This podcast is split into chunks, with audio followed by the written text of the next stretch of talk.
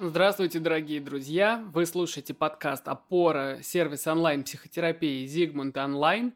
Меня зовут Шаркаев Виталий, я ведущий, и сегодня мы поговорим про то, как мы воспринимаем свою внешность и как это восприятие влияет на наше физическое, ментальное здоровье, настроение, самочувствие, самоощущение и все в таком духе. Особенные требования к внешности общество предъявляет, конечно, к женщинам. И то, как женщина выглядит, как относится к своему телу, сильно влияет на ее самоощущение, на отношение к себе и на то, как она воспринимает отношения окружающих к себе. Обсуждать эту тему сегодня буду с лучшими экспертами. Это клинический психолог Лиза Заикина. Всем привет! И Катя Салина, актриса и модель. Да, привет. Этот эпизод выходит в рамках спецпроекта «Забота о женском», который Зигмунд Онлайн делает совместно с брендом Котекс. Катя, расскажи, пожалуйста, чуть подробнее, в чем суть проекта. Основной задачей проекта является установить связь между ментальным здоровьем женщины и физическим, показать, что они неразрывно связаны и что нам нужно одинаково обращать внимание как на свою ментальную часть, так и на свою физиологию. Котекс как раз помогает нам в этом разобраться. Заходите на сайт забота.зигмунд.онлайн, посмотрите видеокурс, который записали с экспертами о физическом и ментальном здоровье женщин и получите бонусы от брендов-участников. Например, по промокоду COTEX ваша первая сессия с психологом в Зигмунд Онлайн будет стоить на 35% дешевле. Воспользуйтесь этим предложением, если поняли, что прослушивание подкастов может быть очень интересным, но ментальные проблемы они, скорее всего, не решают. Ну что ж, давайте узнаем что-то очень интересное. Первое, что хочу уточнить, существует ли у женщин действительно острая потребность быть красивыми, или я все наврал? И если все-таки не наврал, и такая потребность есть, как она формируется? Конечно, есть. Но на самом деле это не у женщин. На самом деле у нас у всех есть острая потребность быть видимыми принятыми и приятными. Почему? Потому что если ты невидимый, непринятый, неприятный, то мы тебя из племени выгоним, тебя сожрет носорог. Ну, как бы очень просто, да? У нас с вами нету когтей, у нас с вами нету крыльев, у нас вообще ничего нет, мы с вами довольно голые, довольно слабые существа, и наша сила в комьюнити, да, в общине, которая нас поддержит, нас защитит, компенсирует наши слабые стороны.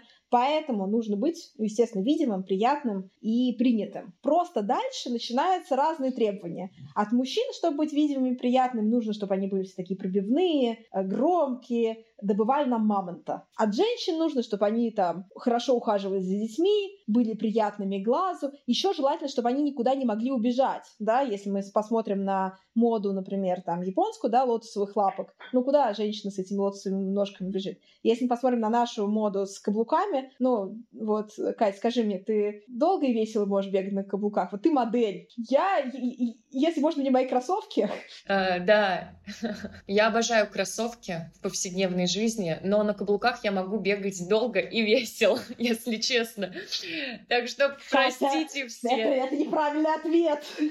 Да, но это, ну как, ну, ну насколько весело я не, не обещаю, что прям очень радуюсь, но в целом выдерживать это можно, если потом пойти на массаж стоп. Ну вот, ну вот, понимаешь, да? То же самое, как бы в корсетах, да, в которых мы довольно долго, как женщины, ходили, э, длинные юбки, но это все более спокойное, менее мобильное направление такого движения. Соответственно, вот у женщины должна быть оплотом стабильности, оплотом низкорисковых э, событий, собирание ягод, воспитание детей, поддержание хозяйства, в то время как мужчина должен быть высокорисковые события. Ты сейчас пойдешь, тебя съест мамонт, но ты такой будешь весь сильный и высокий. Поэтому, отвечая на твой вопрос, существует у женщин быть потребность красивыми, конечно, но давайте забывать, что потребность быть красивыми есть не только у женщин. Да, но ты, кажется, все-таки сама подтвердила, что за внешность больше спрашивают именно с женщин. Абсолютно точно. Общество абсолютно точно прописало, что женщина, особенно женщина в России, должна на полставки работать ангелом Виктории Секретс без оплаты. Да.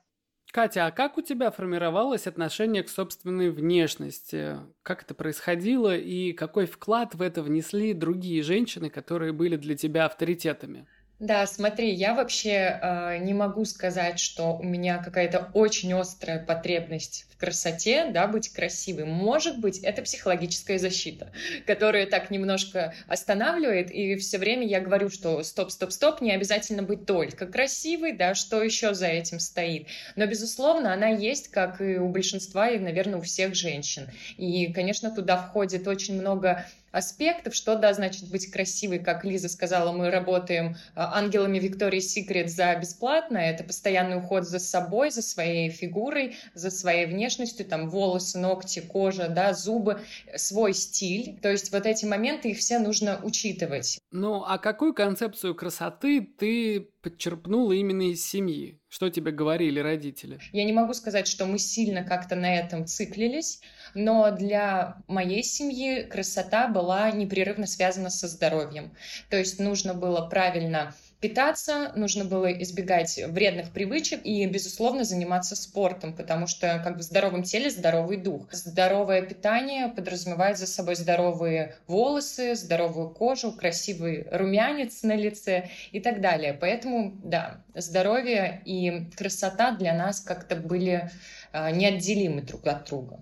О, это очень интересная, кстати, связка. Я про нее много думал и предлагаю чуть попозже обсудить. И сейчас хочу тебя, Лиза, спросить, как у тебя в детстве формировалось отношение к внешности? Какие установки тебе транслировала семья и общество? Смотрите, у меня была такая история. В моей семье было стыдно быть красивым. Нужно было быть умным. Вот если ты умный, как бы это хорошо, а красивый это для тех, кто глупый. Поэтому была четкая ассоциация, что глупый и красивый, умный, и человек, который полностью забивает на то, как он выглядит. Потом, соответственно, естественно, пришел пубертат, естественно, я посмотрела на всех вокруг, естественно, решила, что я должна быть самой-самой невероятной, у меня должны быть все возможные мышцы, ни одного жиринки, а если у меня где-то появляется жиринка и не где-то не появляется мышца, то мне пора просто заканчивать свою жизнь на этом, потому что как ужасно быть таким, таким несовершенным существом. Потом были расстройства пищевого поведения, когда я сначала запрещала, запрещала себе есть, потом ела, ела, ела. Это, кстати говоря, довольно часто связано именно с восприятием внешности, да. А потом так случилось, что меня очень-очень сильно полюбили, и на меня начали смотреть такими невероятными глазами, что я на себя тоже научилась смотреть такими глазами. Вот такая вот у меня счастливая история, э, но учитывайте, пожалуйста, что моя счастливая история — это случайность. Если у вас есть, дорогие слушатели, переживания по поводу того, как вы выглядите, эти переживания портят вам жизнь, тем более, если у вас есть влияние на ваше пищевое поведение, это нужно отнести к терапевту. У нас есть протоколы, по которым можно с этим работать. А у нас в Зигмунд Онлайн есть психотерапевты, которые помогут с этим. Давайте теперь вернемся к этой интересной связке. Действительно ли красота и здоровье – это одно и то же? То есть, что здорово, то красиво? Есть ли какие-то исследования, которые подтверждают этот факт или опровергают его? Давайте так. У нас есть исследования психологические и медицинские, которые говорят о том, что а, женщина, например, в процессе овуляции воспринимается более красиво, у нее действительно становится более симметричной черты лица, у нее немножко увеличиваются глаза и э, воспринимается более привлекательной. При этом, если мы с вами посмотрим на историю и посмотрим на разные нормы э, разных народов, мы поймем, что это, конечно, не так, потому что там у народов Африки, например, женщина с огромным количеством, с нездоровым количеством висцерального жира, который приводит там, к риску диабета, к риску репродуктивных сложностей и так далее, считается невероятно красивой. У нас, да, какое-то совсем время назад девушка абсолютно, вот знаете, вот когда вот не жиринки считалась невероятно красивой, хотя и то, и то является, естественно, отклонением от нормы, и, естественно, не является нормальным, и не является здоровым. Тут такое красота, это такой очень хитрый, хитрый баланс между социальными нормами, которые абсолютно бешеные, и требованием здоровья, а дальше женщина как бы сама, по идее, для себя должна определить, к чему она хочет примкнуть, к социальным нормам или к своему какому-то собственному пониманию. Это звучит как очень-очень осознанный запрос на психотерапию. И мне кажется, что люди с чем-то таким приходят. Конечно, они формируют это по-другому. И интересно, как? Вот к тебе приходят клиенты женщины с запросом «помогите мне разобраться с отношением к своей внешности». Как это выглядит? Конечно, очень часто приходят женщины, да и мужчины приходят, которые говорят о том, что я ужасно выгляжу. Но по факту, когда мы начинаем расковыривать э, ужасно выгляжу, мы приходим к, не к ужасно, мы приходим к недостаточно. Я выгляжу недостаточно хорошо, для того, чтобы меня любили. Я выгляжу недостаточно хорошо для того, чтобы меня, например, повышали в должности. И вот эта вот недостаточность, она гораздо больше, чем внешность. Она про внутреннее ощущение дефектности, и если мы сейчас человека, да, приведем к идеальному состоянию, к, вот, к Victoria's Secret или к античной Венере, к любой форме, которую человек решит, пока у него есть внутри ощущение недостаточности, он найдет в себе дефект всегда. В том числе, потому что женское тело меняется в процессе жизни, меняется в процессе цикла, меняется от того, что мы рожаем, воспитываем детей, меняется от стресса, постоянно меняется. И если у человека есть линза, которая позволяет ему найти дефекты в себе, то эта линза будет работать всегда, что бы мы ни сделали с физическим компонентом. Вот, Лиз, ты очень интересно говоришь, Потому что у меня, например, какой был момент, я не страдала там булимией, какими-то там расстройствами, анорексией и так далее. Я все время находилась в среднем весе, в норме или даже чуть ниже нормы там с детства и до моих сегодняшних 27 лет, но внутренне у меня все время, сколько я себя помню, было вот это ощущение недостаточности, то есть визуально для других людей объективно все хорошо, и я это осознаю и понимаю, что я симпатичная девушка, но внутри все равно есть какое-то а, вот это ощущение не до, не хватает чего-то, и ты хочешь себя улучшить и усовершенствовать.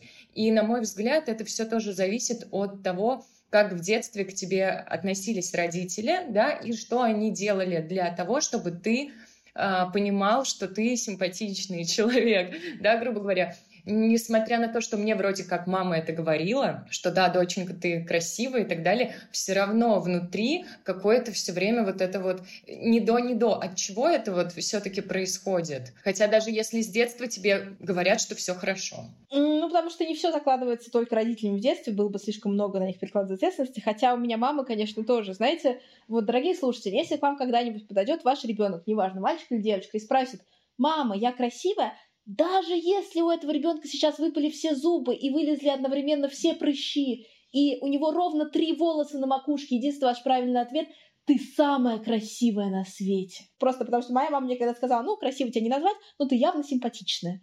И вот с этим вот потом приходилось очень долго и мучительно жить. Как формируется у человека ощущение не до? Родители любят воспитывать нас внутреннего критика, ну, потому что они боятся за нас, потому что им кажется важно дать нам всегда там негативную какую-то обратную связь. И в целом миру, мир постоянно занят тем, чтобы дает нам негативную обратную связь.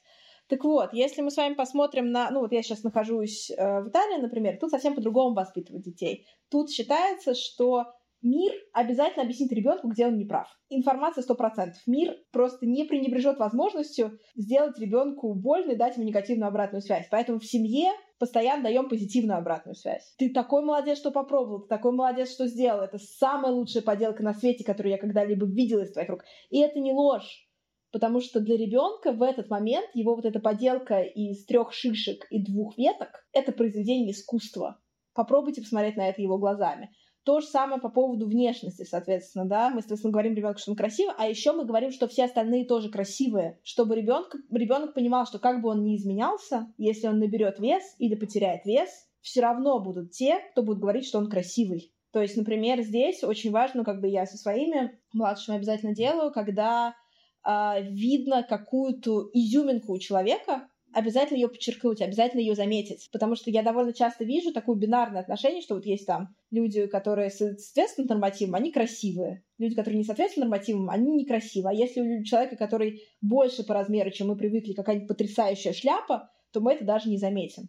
И вот замечать вот эти изюминки и с детства приучать ребенка смотреть на изюминки других, других людей, это вот то, что могут сделать родители для того, чтобы потом у ребенка было другое отношение к внешности, более здоровое, более внимательное. Мне кажется, что идея достаточности вообще недооценена, и ее мало используют. И в России в том числе. У нас должно быть недостаточно, а сверх. То есть ты должен быть не обычным человеком, а самым красивым, самым успешным, самым умным. И никогда недостаточно. И, кстати, к изменениям во внешности это ведь тоже можно применить. Человек, если делает, ну, например, пирсинг для того, чтобы именно улучшить себя. Не потому, что ему там прикольно, а вот хочет стать лучше. Вот он сделает один, потом еще, потом еще и еще. И мы видим, что с пластическими операциями часто такая же история. Ну, то есть ты вроде бы уже гораздо более красивый человек, чем был до этого, и все равно тебе все время не хватает. Ты хочешь еще и еще улучшений. И если человек поймал себя на этой идее, но не может остановиться, что ему делать? Есть такая штука, как конгруентность. То есть, если у меня есть какой-то образ меня, которым я хочу соответствовать. Например, я хочу быть валькирией. Для этого мне нужно сильное тело, для этого мне нужны мои рыжие волосы, для этого мне нужен мой острый ум. И это прям образ, который меня греет, образ, который мне дает сил, образ, который вот я когда думаю о том, как, какая я, какая сильная, вот думаю об этом. В этом случае, если я действительно там, например, подкачаюсь, это может мне помочь, потому что это двигает меня к моим конгруентности. Но при этом мне также поможет, если я выучу, не знаю, там, норвежский язык, научусь метаться, кидаться огнем, в общем, любые вещи, которые вкладываются в этот образ. Если у нас происходит обсессия на внешность, если я бесконечно пытаюсь себя боди-модифицировать, то это поиск легкого вознаграждения. И это уже зависимость, это довольно тяжелая зависимость, с ней довольно сложно работать, но с ней можно работать. Если вам кажется, что вам постоянно для того, чтобы ваша жизнь стала другой, заиграла другими красками, нужно другой нос, другую грудь, другую попу, то, возможно, вам стоит обсудить это сначала с психологом, а потом с э, пластическим хирургом, потому что маловероятно, что в носу, в груди и в попе э, все счастье. Катя, ты как думаешь, есть ли счастье в изменениях во внешности? Могут ли изменения во внешности поменять жизнь?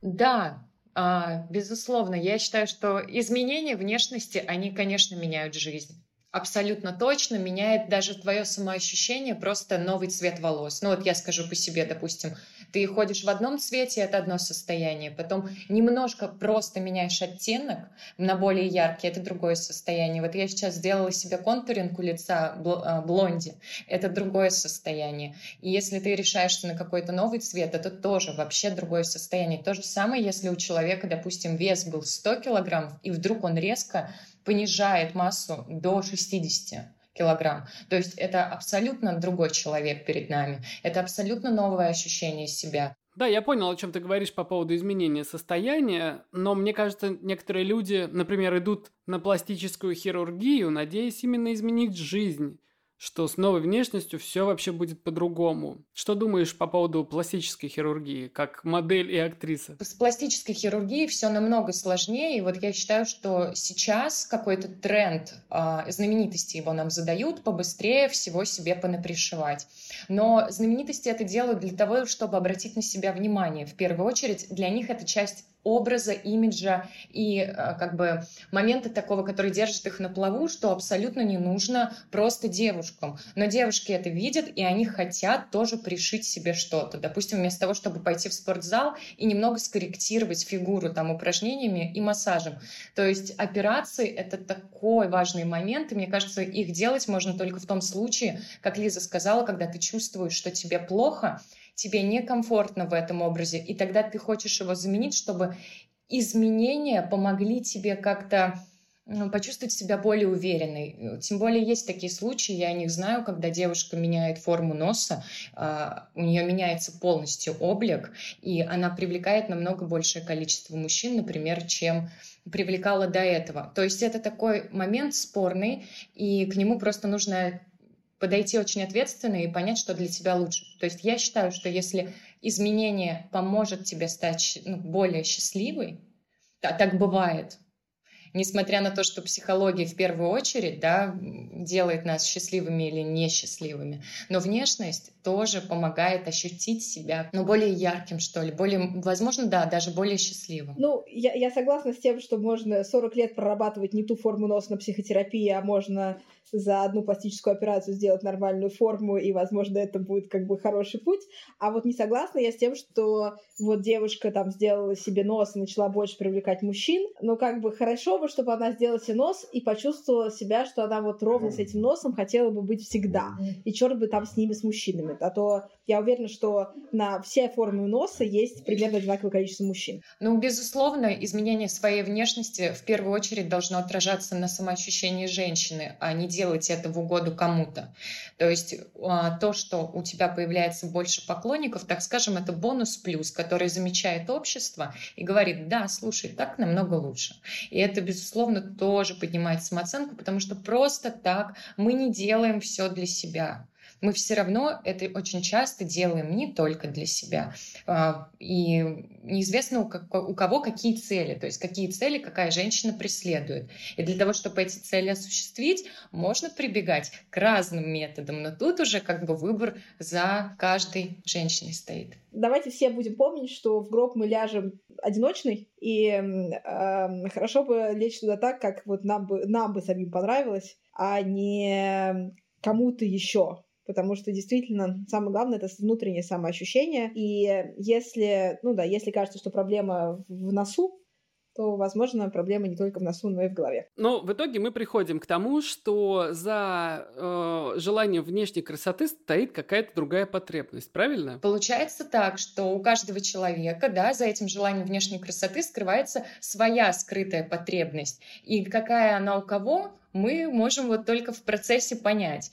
И бытует такое мнение, что красивые люди, вот они как будто бы имеют больше шансов вообще стать успешными. Больше шансов на успех, больше шансов на счастье. И мне кажется, что в этом есть доля правды. И какие могут быть скрытые потребности? Я могу хотеть там внимания от людей, увеличение круга друзей, своих там знакомых. А, вот опять же, девушка может хотеть выйти хорошо замуж за какого-то определенного мужчину, допустим, там богатого и тоже визуально привлекательного.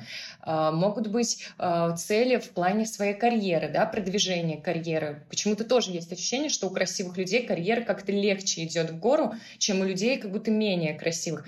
И, соответственно, человек, он как устроен, что он тянется к красоте. Ему хочется наблюдать за чем-то красивым. И мне кажется, вот это вот ощущение что ты все время стремишься к лучшему, да, то есть нет предела совершенства, оно нас и подталкивает к этим изменениям, а, к улучшению себя и улучшению своей внешности. И мне кажется, что это вообще нормальное желание улучшать себя. Это было бы абсолютно нормальным желанием, если бы у нас был с вами прописан стандарт красоты. Прям такой, который вот если ты будешь 90-60-90, если у тебя будут большие голубые глаза и прямой нос или курносый нос, то ты точно будешь привлекать больше мужчин, у тебя точно будет более широкий круг знакомств, ты точно будешь легче двигаться по карьерной лестнице.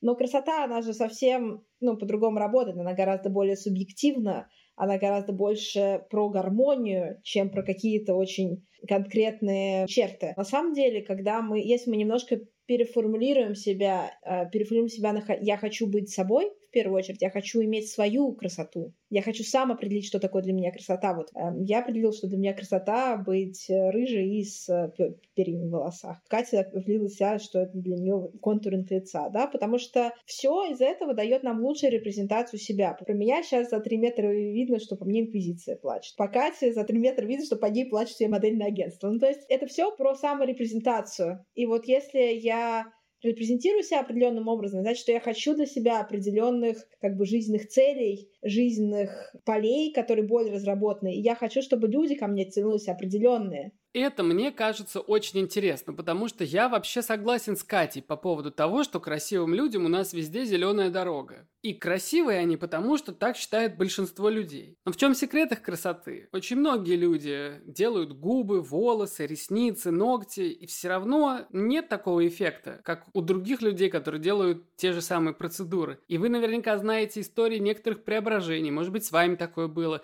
что человек ходил сначала, ну, какой-то неприметный, а потом что-то такое о себе узнал и как-то так стал относиться к своей внешности, что вот прям расцвел и теперь красивый, красавец, красавица. Это что-то про ту самую конгруентность, которую ты, Лиза, называла. Как в итоге достичь ее? В общем, смотрите, действительно, абсолютно точно нужно всегда задавать себе вопрос, кем я хочу стать, когда вырасту. И довольна ли я тем, кем я стал сейчас, когда вот я уже там вырос, и мне сегодня на день больше, чем вчера. Похож ли я на того человека, на которого я хочу быть похожим? Или мне нужно поднять нос, или мне нужно покрасить волосы, или мне нужно побриться на лысо для того, чтобы мой внутренний образ соответствовал с моим внешним образом. И тут, в зависимости от того, какой, ну, у нас у всех вот в троих, да, сейчас очень разные внутренние образы, и мы пойдем делать абсолютно разные косметические, парикмахерские и прочие процедуры.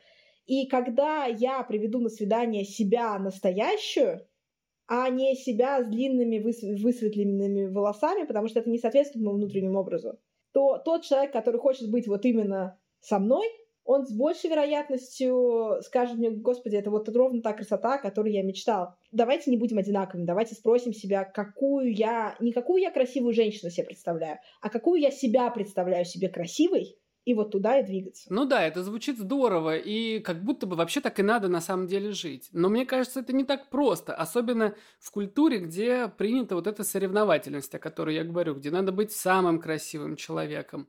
И в таких культурах, мне кажется, выделяют особенных красавиц. И принято считать, что у них жизнь складывается лучше. Катя, ты наверняка об этом что-то знаешь. Ты знаешь, да, это очень интересный вопрос, потому что, безусловно, красота субъективна, но в то же время у нас, опять же, в культуре есть какие-то, именно в нашей культуре, да, некоторые каноны, к которым мы все-таки все стремимся, да, допустим, девушки. И я хочу другую сторону подсветить. То есть иногда мы считаем, что красивым людям больше везет. И первое впечатление такое, но да, при каком-то ближайшем рассмотрении мы можем его вполне поменять. Бывают очень красивые девушки, например, это, ну, есть у меня подруги и знакомые, прямо очень красивой канонической внешности. При этом я не могу сказать, что у них все прекрасно складывается. А, красота не является как бы вот фактором твоего успеха. Возможно, вот как я говорю, первое впечатление, она действительно производит некий вау-эффект. Но вау-эффект — это временная история, получается, его нужно поддерживать постоянно. Вау-эффект, вау-эффект, вау-эффект. И в какой-то момент любая девушка устает от этого, и как бы для чего тогда мне это все нужно? И опять же, у красивых девушек очень часто сложно складывается личная жизнь. Опять же, это просто по примеру моих подруг. Вот такая вот, знаете, ледяная красавица, которая красивая-красивая, на нее все смотрят, смотрят и сидит, она одна, как бы, ты красивая, мы на тебя посмотрели, сиди, вот грубо говоря.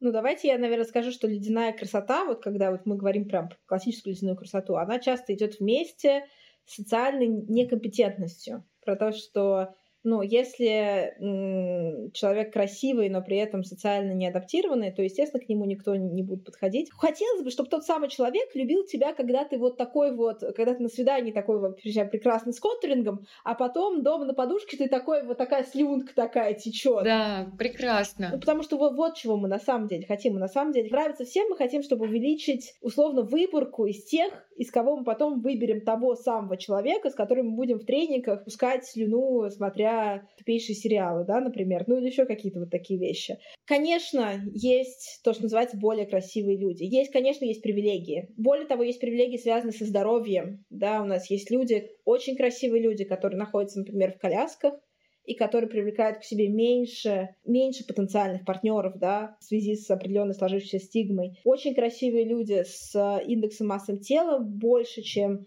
мы привыкли видеть вокруг себя, которые привлекают к себе другую иногда выборку, иногда нам кажется, что меньшую выборку, да, хотя там тоже вопрос, но каждый человек к себе привлекает людей. И просто вопрос не в том, какое количество людей человек себе может привлечь, а в том, какое количество правильных людей, которых он привлекает на уровне внешности, да, на уровне того, как этот человек жизнь живет, вот это самый важный вопрос. У Kotex э, была потрясающая рекламная кампания, и они в целом очень поддерживают вот, вот то, что я говорю про разнообразие и про разные истории то есть э, про девушек, которые играют в волейбол сидя, про девушек, которые ведут э, свой просто лайфстайл-блог, про девушек, которые там, ну, как я, например, занимаются социальной миссией, или там, как другие люди занимаются социальной миссией, связанной с пожилыми людьми. В общем, у Котекса как раз получается видеть э, то, что я сейчас пытаюсь тебе объяснить про как рассказать историю человека, как привлечь человека, какие разные бывают женщины с разной красотой,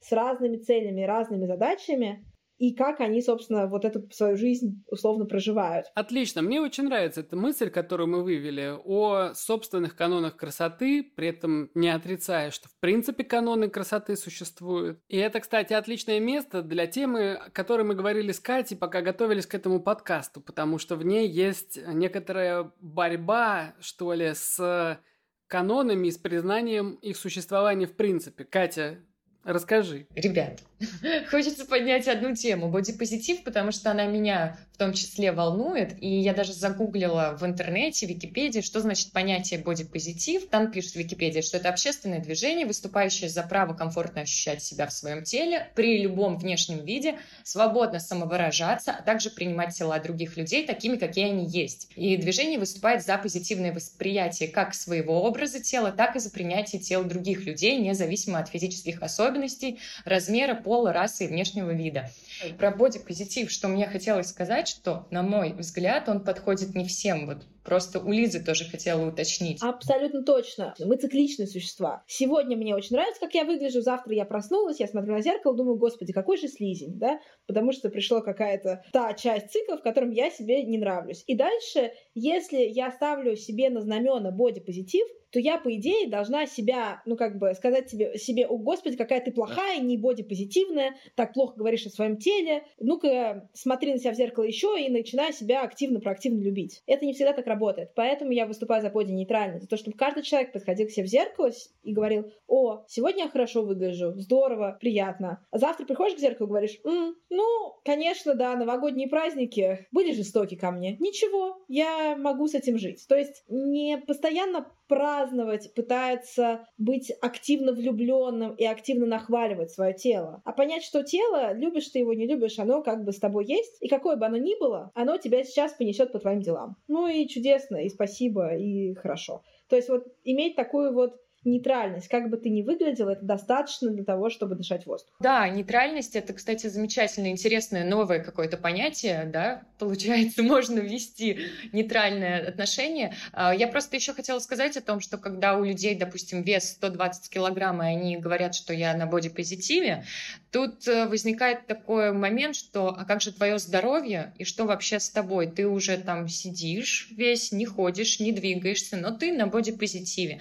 То есть это этот момент просто-напросто опасный. Ну, я вообще считаю, что э, каждый человек сам может выбирать, как ему убивать собственное тело.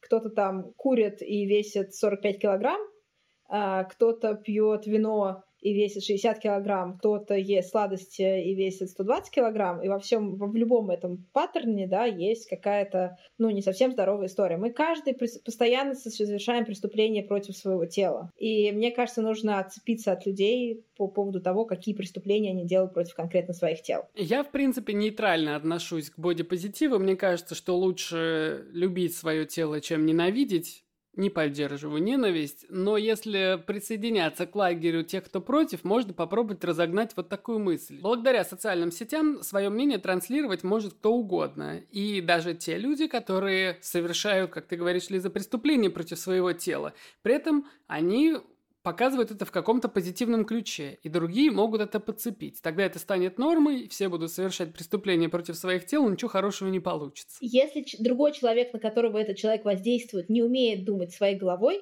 то, возможно, проблема немножко глубже, чем то, что он увидел какой-то деструктивный паттерн и его повторил. Поэтому, возможно, какой бы паттерн ему не показать, если он деструктивный, если он ему понравится, он его повторит. В общем, как всегда, ничего нового, как давайте думать своей головой, так никто и не придумал. Хорошо, тогда последний вопрос. Что думают ваши головы? Как считать себя красивой и не париться. Ты знаешь, мне кажется, твоя личная красота — это, конечно, твое самоощущение и то, что для тебя в целом имеет э, под собой понятие красота. То есть для меня это в первую очередь Здоровье — это самооценка, это внутренний наполненный мир, это чувство стиля и то, что идет именно тебе. То есть красота для меня — это такое более крупное объемное понятие, в которое я э, как бы закидываю все, что важно для меня. И вот если это собирается, я начинаю чувствовать себя красивой. И чтобы себя как-то, допустим, перестать критиковать за там внешность, вот это нет до, э, которое я в том числе тоже периодически испытываю. Я себе дала такое как бы правило, что я или это принимаю, ну там, допустим, при помощи психолога или сама каким-то образом, то есть я, допустим, да, я принимаю вот там такую, такой цвет волос, там вот мой рост, я же не стану ниже, да, сейчас. Все, мне это остается только принять. Или если мне что-то совсем невозможно да, принять, то я просто это меняю. Оставаться в непонятном подвешенном положении, когда тебе все равно все время что-то не нравится, некомфортно. То есть ты должен это или изменить и забыть об этом. Все, я изменила, мне нравится, все отлично, я пошла в зал, я сбросила, мне хорошо. Я чувствую себя уверенной, моя самооценка чуть-чуть приподнимается. Или я просто это принимаю, говорю, да, я такая, вот, вот такая я, и это мое, и я это люблю. Но если вот ты все время шатаешься, непонятно, да, то ли туда, то ли сюда, это не самое удобное положение. И как в нем чувствовать себя красивой, мне кажется, очень трудно. Да, Катя вот очень правильный подход сказала. Он называется, на самом деле, в вот то, как я его называю своим клиентам, я говорю, выбери свои битвы. Ты сейчас недоволен собой, у тебя, там, не знаю, бакенбарда одна длиннее другой. Для того, чтобы чтобы победить эту проблему, тебе нужно потратить вот такое количество сил на ее решение. Хочешь ты сейчас этого, или ты сейчас не стоит того? Иногда это не стоит того. Мы, у нас в мире всегда будут миллионы битв. Мы всегда найдем, где мы можем немножко себя улучшить. Мы всегда найдем, ну, как бы, миллион способов к самоулучшению. Вот самый главный вопрос, я сейчас хочу тратить на это силы или нет? Если нет, то, значит, я дальше живу без этого. Если я хочу, значит, я иду из меня. Это абсолютно правильно Катя сказала. Вторая история. Хорошо бы все-таки иметь субъектное отношение к телу, понимать, что мы с телом одна команда. И мы вместе с этой командой идем к какой-то жизни, которую мы себе придумали. Параллельно решая задачи той жизни, которая с нами происходит. И вот хотелось бы, чтобы мы, когда отвечаемся на вопрос, а, как, а каким я должна быть человеком, чтобы жить ту жизнь, которую себе придумали, отвечали себе и на физические какие-то моменты, и на ментальные, и на психологические, и на компетентностные на огромное количество разных вопросов. И чтобы мы не были красивыми, чтобы быть красивыми, а чтобы мы были красивыми для того, чтобы иметь возможность жить ту жизнь, которую мы себе придумали, и одновременно с этим сопротивляться тем вызовам судьбы, преодолевать те вызовы судьбы, которые нам дает та жизнь, в которой мы оказались. Вот так вот я сегодня не клинический психолог, а клинический философ. Ну, а это отлично. Мне еще хочется добавить, что э, красота и свой стиль штука растянутая во времени и довольно подвижная. И это нормально. То есть сегодня тебе нравится выглядеть так, завтра так. Я вот 4 года носил длинные волосы, сейчас я их состриг практически на лысо, у меня сережка в ухе, и у меня поменялся стиль, и мне в нем комфортно. Это окей, и мне было комфортно в предыдущем, и будет нормально дальше. Конечно. Во время застолий иногда родители собираются и говорят, вот ты, когда маленький хотел бы, хотел быть сначала милиционером, потом космонавтом, потом балериной. Так вот, не только когда маленьким. Во взрослой жизни все так же, абсолютно все постоянно меняется, и хотелось бы, чтобы наше тело менялось в соответствии с нашими задачами, чтобы было с нами одной команды. Да, я люблю эту мысль. Тело — это ты и есть, а не какой-то сосуд, в который тебя поместили. Спасибо за этот разговор, было очень интересно. Да, спасибо большое. Да, спасибо большое. Всем пока!